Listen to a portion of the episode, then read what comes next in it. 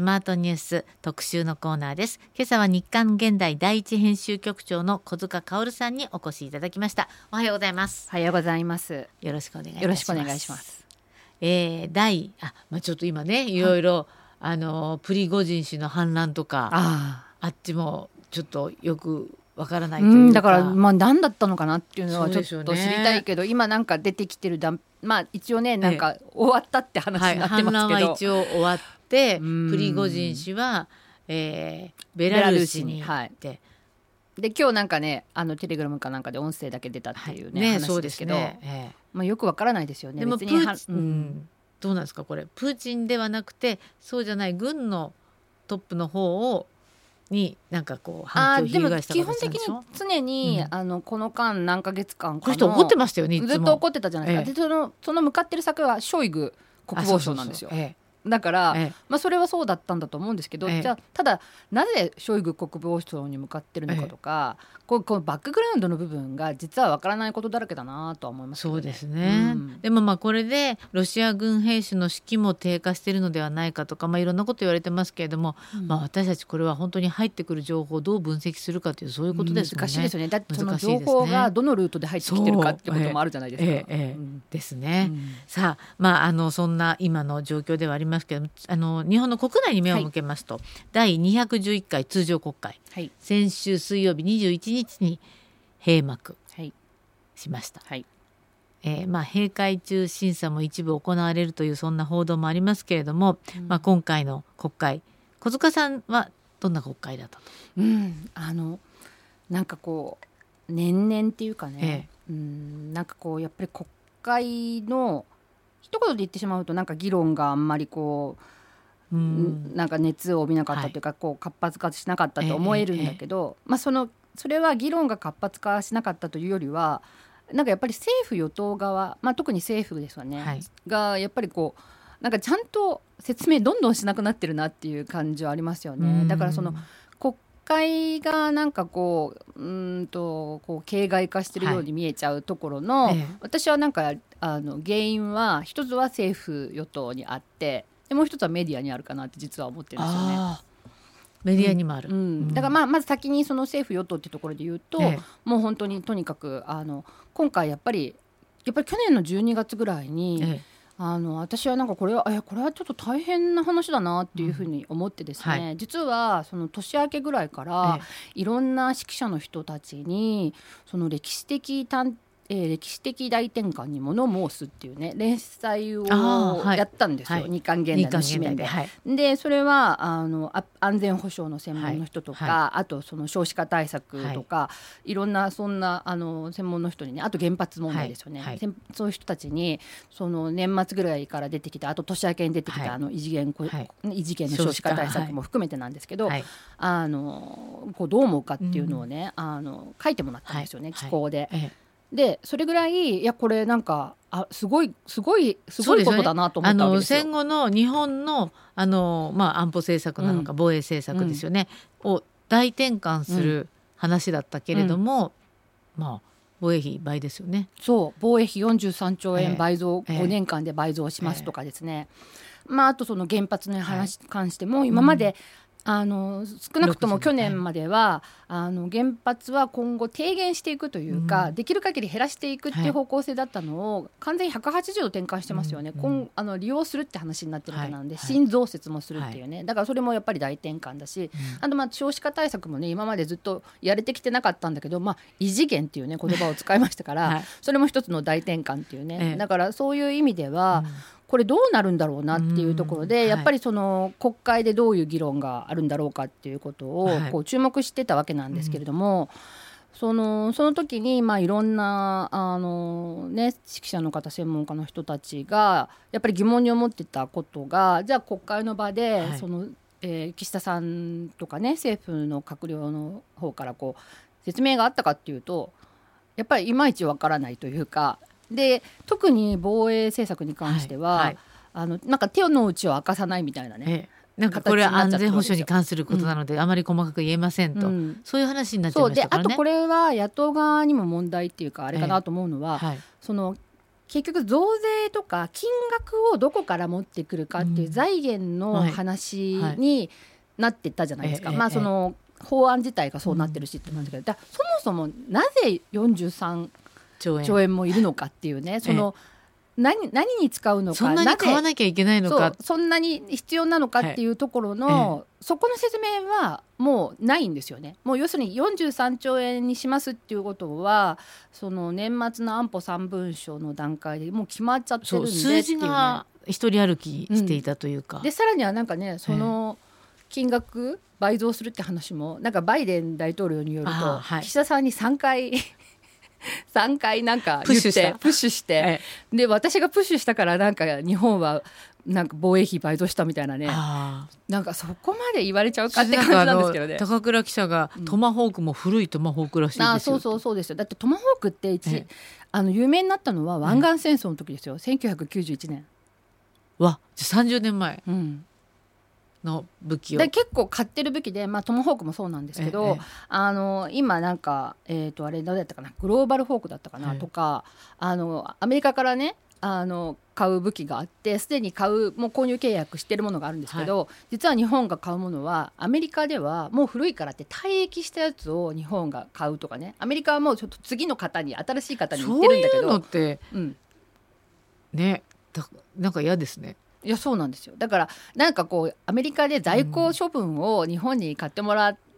てるのっていうふうに思っちゃう在庫処分するならものすごい格安にしてくれるとかなら まだしも、ね、いやでも逆にその契約した時より金額上がってるみたいですよ。そうなんです、うん、で基本的にあのアメリカとのその防衛あの装備品っていうかねあのあの兵器の契約って FMS って言って、ええ、でアメリカの国とやるんですけども、え、基本的にはまあいいねみたいな話で。まあ他にこう比べるものがないから、ね。うん、ああいうものって高くなるんだろうなと思いますけれども、うん、そしそうですね。そしてしかもアメリカって他のものも上がっているから、うん、多分いろんなものが上がっちゃっているのもあるんでしょうけど、まあね、だから多分その、まあ、円安のね、あのガス積んでる人に影響してるかなと思うんですけど、はい、まあまあ、とにかくそういういろんな議論が、まあ、そのそもそも論というところの議論ですよね。なぜ、なぜにあの防衛費がそんなに増やさなきゃいけないのかとか、はい、あとその原発の話にしても、うん、えーと、安全なんですかっていうところのねその検証は終わってるんですかっていうところがねやっぱり防衛費倍増になっちゃうとどうしても、うん、このいわゆる東アジアの、はい。不安定な状況みたいなそういう話になっちゃいますもんね。まあそうですよね。だからまあそでもだから必要なんだっていうのが政府の言い方でしょ？うん、そうでそれに対して世論調査などを行うとだから貿易費を増やしますかっていうのには割合と多くの人が賛成しているけれども、うん、それを増あの税金で賄いますかに対しては割と否定的な人が多いでしょ。うん、そうです、ね、だから難しいですよね。いやそれは多分自分に関わってくるから、ええ、当然嫌だなっていう多分単純にね世論調査だとそういうところはあるとは思うんですよ。え、ただそのやっぱり防衛費増やすことに賛成っていうのもその漠然とやっぱりその、うん、まあねロシアのね、ね、そうウクライナの有事かしらみたいなね、うん、そうそうそうそうですね。ウクライナの戦争を見て、ねええ、あと台湾有事って言われると、うん、なんかそうなのかなっていう思わされるところもあって、だからそこはすごくそのなんていうんでしょう説明する前にこう状況でそういうふうにこちら側の漠然とした不安につけ込んだような、うん、に思えてしまいますよね。そうですね。うん、であの原発の再稼働の60年の話についてはどうしてもこのグリーントランスフェーショントランスメーション、はい、フォーメーション GX、うん、だからやっぱり日本もこう環境に少し配慮しなきゃいけないとかそういうことで化石燃料使わない方がいいとかそういう話からも来てるわけでしょ？そうですそうですだからそこはそこはそうなんでしょうけど、うんうんうん、一方でじゃああのいや原発減らしていくんじゃなかったんですかとか、うん、やっぱりその福島のね事故を考えた時に、ねうん、あの安全なんですかとかね、あとその一番問題はあれですよね。あのえっと核のゴミ、どうするんですかって話まだ決まってないんですよ。はい。はいええ、中間処理施設しかないわけで。核のゴミも、まあ、処理水だって処理できない、ね、話だってできない状況になっているわけですからね。なんかそういうものがこう解決していないのにもかかわらず、うん、なんかあの大転換みたいなね。であともう一つさっき言ったあのメディアの問題っていうところで言うと、はいはいはい、やっぱ最近富に思うんですけど、ええ、なんか決まった後に報じられるんですよね。要するに、ええー、と議論してる最中に、ええ。これこれはこういうことが問題であるっていうねあのええ。全紙とは言わないですよ、はい。やってないとは言わないんだけど100%だけどあのこの法案っていうのはここに問題があるんですよっていうのは、やっぱりその法案審議中に、うんもっとそうですね。ガンガンこう、ね、審議中に国民に伝えないと。伝えなきゃいけないじゃないですか。ね。だけどなんか法案が成立した後に、ええはい法案成立しました。この法案はこういう法案です。でこういう問題がありますみたいなね、はいはい。一番私が思ったのは、ええあのあれですよね。えー、と難民のああの入管難民法。入管法はいはい。それであのいや東京新聞なんかは結構、あの審議中からすごく報じてたと思うんですけど、そうね。ええあのあれ法律がね通った日の夜とかに、ええあなんかあるテレビ局なんかだと、要するにこの法律が通っちゃって実は困ってる人がいますみたいなね、うん。あの難民認定されなくって家族よくあのがバラバラになっちゃいますみたいなね。そういう人にあのフォーカス当ててやっててて、ねでそれが法律通った後とかに、ええ。なんで今やってそうですね。それより前に言わないとでうん。ムーブメントにならないと意なら味がないないじゃないですか。だからそういう傾向がなんかこう今回特特にね本来はええ。こう大きな重要な法案とかだったのにもかかわらず、やっぱりこう審議中にもっとたくさん、うん。こういいろんな人がね、ええ。どこに問題があるかっていうのが分かるように要するに国会で説明しないんであれば今度はメディアの役割として、そのいろんな人たちにそれを知らせるみたいなねことがあってもいいんじゃないかと思うんですけど。そうすると国民的議論が活発になるからうん。そっちに持っていくのがメディアの責任なのかな。そうですよね。だからそれがちょっとはい、弱いかったかなっていうのはすごく思いましたね。そういう意味では反省だ私も。私今取材しあれだけど。はい。そうですか。そうですね。はい、えー、今朝は日刊現代第一編集局長の小塚薫さんをお迎えしています。後半もお話を伺いますので後半もよろしくお願いいたします、ありがとうございました続いてはスマートニュース特集パート2今朝は日刊現代第一編集局長の小塚薫さんにお話を伺っております。後半もよろしくお願いいたします、はい、よろしくお願いします。えーまあ、前半はこの間の終わりました211回の、まあ、国会ですけれどもあのどうも議論が活発化しなかった、まあ、国会が形骸化しているのではないか、まあ、このところずっとあの国会軽視という言葉よく聞かれてきましたけれども、うんなんかそれが私たち国民にとって普通になっちゃってるといけないわけですよね。うんすよねすごく大事なことだから。だって国会って国民の代表の人がそうですよね、私たちが選んだ議員さんたちが。議論して、まあ、国の法律決めてる、うん、で一応三権分立ですから、要するに行政府があって、はい。国会立法府があってっていう本来は並立じゃないといけないわけじゃないですか。ね。だけどなんとなくこう全部その行政府の方で総理大臣が決めたことを、その与党とだけ話して、うんもう決定みたいなね、なんか国会はとりあえず追認機関みたいになっちゃってるっていうね。そうですね、うん。本来は三権分立でちゃんとその立法府でも話し合われなきゃいけないはずなのに、どうもこのところそのバランスが崩れているのかもしれないと。そう。だからそれはね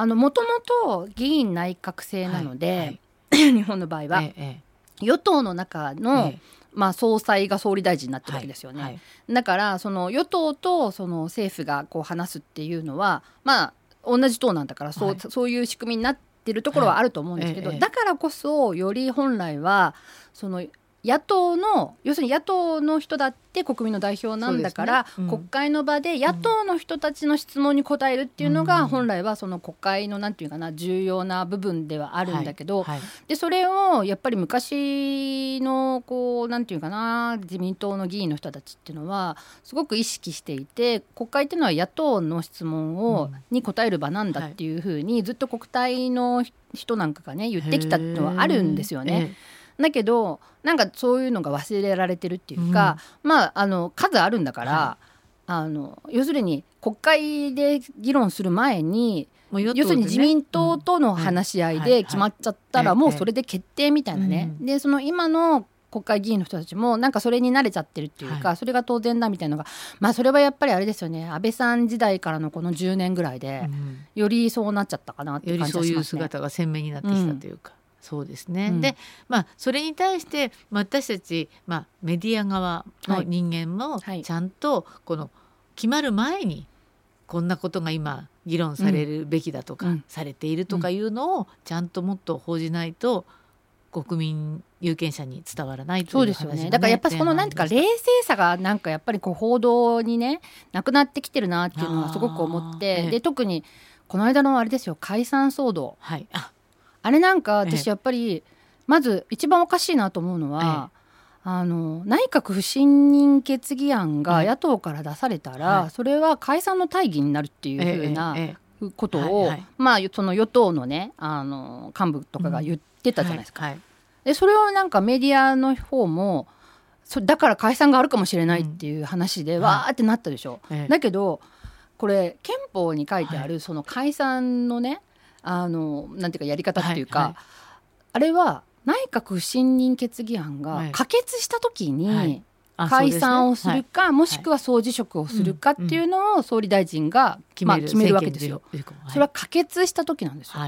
で可決する状況がじゃあ今あるかとそのまず与党多数だし、じゃあ与党が割れそう、割れそうになってんのって、まあ、過去にはありましたよね、与党の中が分裂して、はあの賛成に回ったみたいなね、だけどそういう状況ないですよね。っていうことは普通にその不信任決議案が出たとしても別に与党否決して終わるわけじゃないですか。なんだけど、ええ、それだからなんかそのなぜそれが解散の大義になるのってだからそこに本当は疑問を呈しないといけないんじゃないですかね。そうですね、うん、本来何かこう国民的議論っていうのがそれこそ防衛増税の話とかがもう湧き起こって、うん、まあ、その国民に対して信を問うからやりましょうとか、うん、そういう話なんですもんね。いやそうそうそう。だからそこ本当の大きなもの,、ものがあってでも自民党の元幹部たちがごめんなさい。あの大義のある解散なんて今まであったっていう そんな発言もありましたよ。まあ実質的にね、ね、だから結局勝てる要するに総理大臣が勝ってるタイミングで解散を打つみたいなものが、なんかね、実は本当はそうなんだっていうのがねまかり通っちゃってるっていうのも。だけど、まあ一番本当今回おかしいと思ったのはその内閣不信決議案が解散の大義になるって言って、だから野党を出すの出さないのみたいなのを、それをまあ与党側からするとね野党に出させないためにとか、うん、揺さぶりのためにそういうことを言うっていうのはまあそれがいいか悪いか別ですよ。与党側の人からするとあると思うんですよ。はい、だけどだからそれを報じる時にいやちょっと待ってよっていう報道がもっとあっていいと思うんですけど、うん、なんかもう完全にその、サミット後特にサミット後もっと言うと今回あれですよね。サミット前から解散あるんじゃないか、あるんじゃないかって話あったじゃないですか、だから結局そのさっきの議論が深まってないっていうところのもうもう一つの側面としてなんかその解散があるかもしれないぞっていう話がもう年明け以降ぐらいからあってね、支持率上がってきたら解散があるかもとか、あとキーウに行ったから。ついこうねあの来る議員さんとかね。聞いちゃいますよね、はい。うん、だからキーウに行っだから支持率上がって解散があるかもしれない、え統一地方選ごめんなさい、えっと、補欠選挙が終わって4勝1敗で勝った、じゃああるかもしれない、うん、サミット終わってあるかもしれないってずっと解散解散みたいな命日に合わせてあるかもしれないとかね、う。ん、だからそのそこにこう与党側がそういう話をすることでこうなんかメディアもそこに振り回されて、うん、そうするとさっきも言ったように本来重要なことが報じられなくなるっていうねそこの部分もあったと思うんですよ。なんか風の解散風の話ばっかりしている間に重要法案がどんどん通っていったっていうね、うん、国会の会期末ありましたから、ね、やっぱりそれは良くないなと、うん、で通っちゃってからまた良くなかったねっていう、この私なんかもいるわけで それは本当にちょっと反省しなきゃいけないなと思いますね。そうですね。うん。まあ、入管法もねさっきお話ありましたけれどもあんまりハッピーじゃない人が多いそうですよね、ね、入管法もだからあれもだから終わった後にこんなに問題上がるよっていうね、えー、それは 本来は議論している時で、ね、あとだから LGBT 理解増進法、あれもひどかったですよね。なんかね。最後の最後のところで、はいはい、ドタバタのようにその立えーと、国民民主と維新が出した修正案っていうのに乗っかっちゃうみたいなね。なんとかあのジェンダーアイデンティティ。そうそう性性自認性同一性っていうのでもなくジェンダーアイデンティティ英語にしただけみたいな。まあそうですよね。だから英語にだからなんかやっぱり日本人だからね英語分かりにくいですよね。ジェンダーアイデンティティどういう意味って思う人もいるだろうし、法案の中にも横文字が増えすぎて、もっと普通に日本語でいいと思いますよね、そうですよね、えー、大体何年も何年も超党派であの論じてきたわけでしょ？そ,、れがなぜ通らないのかよく私にはそこの辺がわからないんです、うん、いやだから本当その通りです、うん、だから要するに本来はこれ2年前に超党派で一回合意して、うんはい、それで自民党の中でもあの総務会の手前までは行ってるんですよ。だから要するに政調会では、あの合意してるんですよね、はいはい。OK 出してて、はそれで総務会でとの、まあ、ちょっと通らないかもしれないってことで棚上げになっちゃったっていう状態だったんですけど、ええ。結局それと同じものがもう一回やろうってしたら自民党の中で反対が起こってなっていうね。ええ。うん。出来事でしたけどねそれはね、うん。だからまあそのあれですよね。だからあの なんかお風呂にねあの男性が女装して入ってきたら女性が不安じゃないかとか、はいはいはい。なんかすごくそのなんでしょうね。本来の話って違う話でしょ？そうですよね。この LGBT の Q の人たちが、こうちゃんと人権守られるようにとうんいうだからまあそのために理解しましょうねっていう。理解増進法ですよ。理解増進法っていええ。うまず法律自体がどうかと思うんですけど、はい。あとやっぱりあの修正案でやっぱり私もちょっと納得ななんかこうおかしいと思うのはあのあれですよね。要するに女性が不安にならないようにはい。注意するみたいなことが書いてあるわけですよね。えええ。でそのいやそれそれってなんかこう要するに今作ろうとしてるのはその少数派の人たちの権利をちゃんと守りましょうねっていうための法律を作るはずだったのに、なんかその多数派の人たちをえ国民全員がこ そう安心してみたいだからなんかりなんか法律作る人たちとしてその法律の作り方どうなんかなって思,、思いますしね。だからこの LGBTQ の人たちの権利がちゃんと守られる法律にしなきゃいけないわけですもんね。うんうん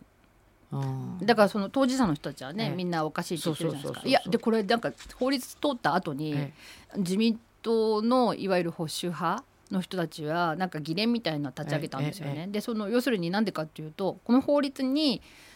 この通したこと自体をさらに反対してる人たちがまだいるんこの保守ですよ。派の人たち保守派と言われる人たちはい。は、この法律全然そ良くないと思ってて、あの反対に野党も良くないと思ってて、だから誰からもウェルカムじゃない法律ってどうなんですかって。そうですよね。で当事者の人たちも良くないと思ってるって何とも言えない状況が、うん。それでも通したっていうことに意義があるのかこの辺がハテナマークがたくさんついちゃうわけですけれども、まあ、今ハテナマークがついてるのはマイナあカード、あカード。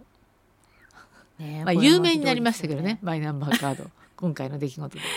そうですね。あとだからだから今自主返納もねなんかあそうなん増えてるそうですよ。へえうん小塚さんはちなみに個人的なお話ですが、はいマイナンバーカードを作ってらあっしゃいますか？ませんまだ作ってないです。やっぱりこう意思があって作ってない？まああのそうですね。いやそういう方はあのゲストの方はすごく多いんですよあ多いんですね。はい、あのそうですね。とにかくあのまあやっぱりちゃんともう少しよく見てから作る。いや一番ね嫌だったのはね、やっぱなんかね ポイントにつられるってのも嫌だったんですよね。私あのポイントにつられいましたけどねやわかりますわかりまえす。あの私のあのかあのなんだろう。えいやでもそれはね親戚とかみんなそ人によってやっぱり六あ5000円ってねあ最初のうん健康保険証、はい5000円。あじゃあ健康保険証じゃない、うん。マイナカード5000円でしょ、で何回やると5000円でしょ？ってだから2やっていくと。万円ですもんね最大。だからなんかちょっとそれって考えてみたらいいかもって思っいやちゃいますから。思いますよみんな。だから。それにつられてでもうん。それがそんな手作業でそんなミスが多いって知らなかったから、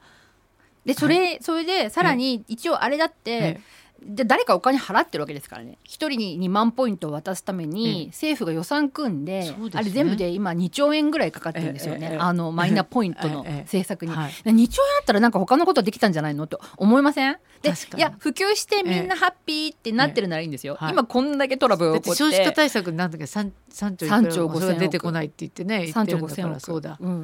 ね。いやマイナポイントの2万2兆円分あをなんかそっちに回した方が良かったんじゃないってそうですね。でも今これが何ですか？小池都知事が河野さんに激怒ってこあれ昨日の池日そうですね。刊日韓現現代でそういうふうに報じてます、まあその小池都知事は一つの代表例としてうん。あれですけど、やっぱりその自治体、結局そのね総点検するって話になったじゃないですか。9 9月までにって、それで結局それ誰がやるのってなった時には、結局自治体にやらせるわけですよ。すか。自治体に。自治体だって自治体しかできないまあですよね,、そうですね。だけど自治体にだからそうやってお尻を区切って、その秋までっていうのはそのある種その政府側の都合ですよね。うん。でこんななんか問題だってなってそれで特に岸田さんもね総点検するとか言ってこの間会議に出て自分で指示してましたけどね。そう、はい。指示してましたけどその岸田さん何焦ってんのって言ったら支持率下がってきちゃったからねマイナンバーで。だからこれは大変だってなってそれで総点検するんだって言ったけどじゃあよろしくとか言って丸投げして自治体投げられちゃってね、はい、でも自治体って日常的に普通の業務もあるし、ね、もっと言うとでもマイナンバー今から作ろうとしてる人だってい。るだろうし、はい。はい、そういう申請もややらなきゃいけないしとかね。余計な仕事降りてきちゃって、ね、お尻だけ決められて、大変ですね。いやそれは多分ね自治体のあの首長の人たちは急いでやったらまたそこでミスも生まれるかもしれないと、うん、そういうことですね。だからだってそもそもこれやっぱりミス生まれてるのも、うん、あのやっぱりマイナポイントとかそういうことで普及を急いでねやったことによって一気に最後どっときたじゃないですか、うん、要するに2月末までに申請してないとマイナポイントもらえませんよっていう話になったから、はい、みんななんかこうね、あのまま遅れちゃいけない2万ポイントもらえなくなっちゃうみたいな感じでみんな急いだじゃない、はい、でもそれってそのしそれ自体は私は全然なんていうかな。あの別にそれそうなりますよ。そうなりますよ。そうなる、ええ、だって、え、ね心理としてそれはね、はいだって物価も上がってるしね、うん、それはなんかポイント使えるんだったらとかってなりますよ。ねうん、もらえるならばそうなるなる。だから、まあ、だからそういう意味で言うとやっぱりこうなんかこうなんだろう場当たり的な政策、でやっぱりもう一つはこのこれだけ問題になってる一つのあれ理由は保険証ですよね。はいはい、で保険証と紐付けるって話はもともと最初なかったのに、はい、急に言い出したでしょ。ええだからそれもやっぱりトラブルが多く出ている原因になってるってとこがあるわけじゃないですか。はい、うんそうですねだからこれって総務省の管轄と、えー、厚労省の管轄とだからいろんなところに渡っちゃうから、うん、それまた難しいこともあるのかもしれないですね。まあそうですよね、ただまあもともとそのマイナンバー、ね、そうでまあ、デジタルがやってるんだけどマイナンバーってものに、うん、まあ紐付けるってところで言うと基本的にはいろんな省庁が関係してくるっていうのはあると思うんですけど、ええ、ただやっぱりこの保険証はね、うん、だってそのやっぱりそもそも論としてこれ任意で取るって話だったのに、はい、保険証がそっちに一体化しちゃうって言ったらもう結局全員取らなきゃいけないってことになっちゃうじゃないですか。いやだから来年のしかも来年の秋までにって言われたらね、大変ですよこれ。うまくいってるんだからこのままでいいじゃないかと。あの読売新聞も書いてましたあの保険証はね、ええ、いや、そうですよね。であとやっぱりそのこうデジタルでね、うん、やっぱりいろんなものを紐付けしすぎちゃうと、うん、やっぱり個人情報っていう意味ではどんどんどんどん危険になりますよね。そ、ね、それを落としたら、もうどうしようもなくなっちゃうみたいなね。そうですね。で野党はじゃあこのこれに及んで今後の今のタイミングで何かできるかっていうとそうでもないし。あだから一応まあ閉会中審査をやるっていう話になってますけどね、えー、でそのマイナンバーカードだってなんか私すごく覚えてるんですけど、えー、この番号は見せちゃいけませんとか言ってそう。最初言われてましたよね。そうですよ。今でもカードそのものにナンバーって書いてなかったんじゃなかったっけな。といやよく分かってない。あんまり見てないから 作ってはいるけど作ったけど見てないです、ね、だってあんまり持ち歩くの怖いじゃないですかあれ落としたら、うん、だけど保険証になったら持ち歩かなきゃいけないじゃないですか。だからいろんな意味で不便になってでもこうやって不便になっていくんですかね。いやだって便利になるために作るんじゃないですか？デジタルそうなんだよ。だけど今ちょっと不安が。いやだから結局そういうことですよ。だからみんな不安になって持ち歩けない。でも保険証を落としなきゃいけない、ね、どうしたらいいの？便利と不安っていうのがこう両方天秤にかかってて怖い状態だからみんな支持率も下がっちゃうのかしら、うん、下がっちゃいますよね。ね。何やってんのってみんななっちゃって。そうですね、だから岸田さんも今悩んでるのかしら。あんまり悩んでなさそうな気がするけどどうですかね これ笑っちゃいけないここで。いやどうなんでしょうね。どうなんでしょうね、うん、でもまあショックじゃないですか。あんな15ポイントとか下がっちゃうと。支持率がね一気に、はい、まああのはい。ということで、えー、今月も日刊現代第一編集局長小塚薫さんにお話を伺いました。来月はどうなってるんでしょうね。来月もまたよろしくお願いいたします、はい、どうもありがとうございました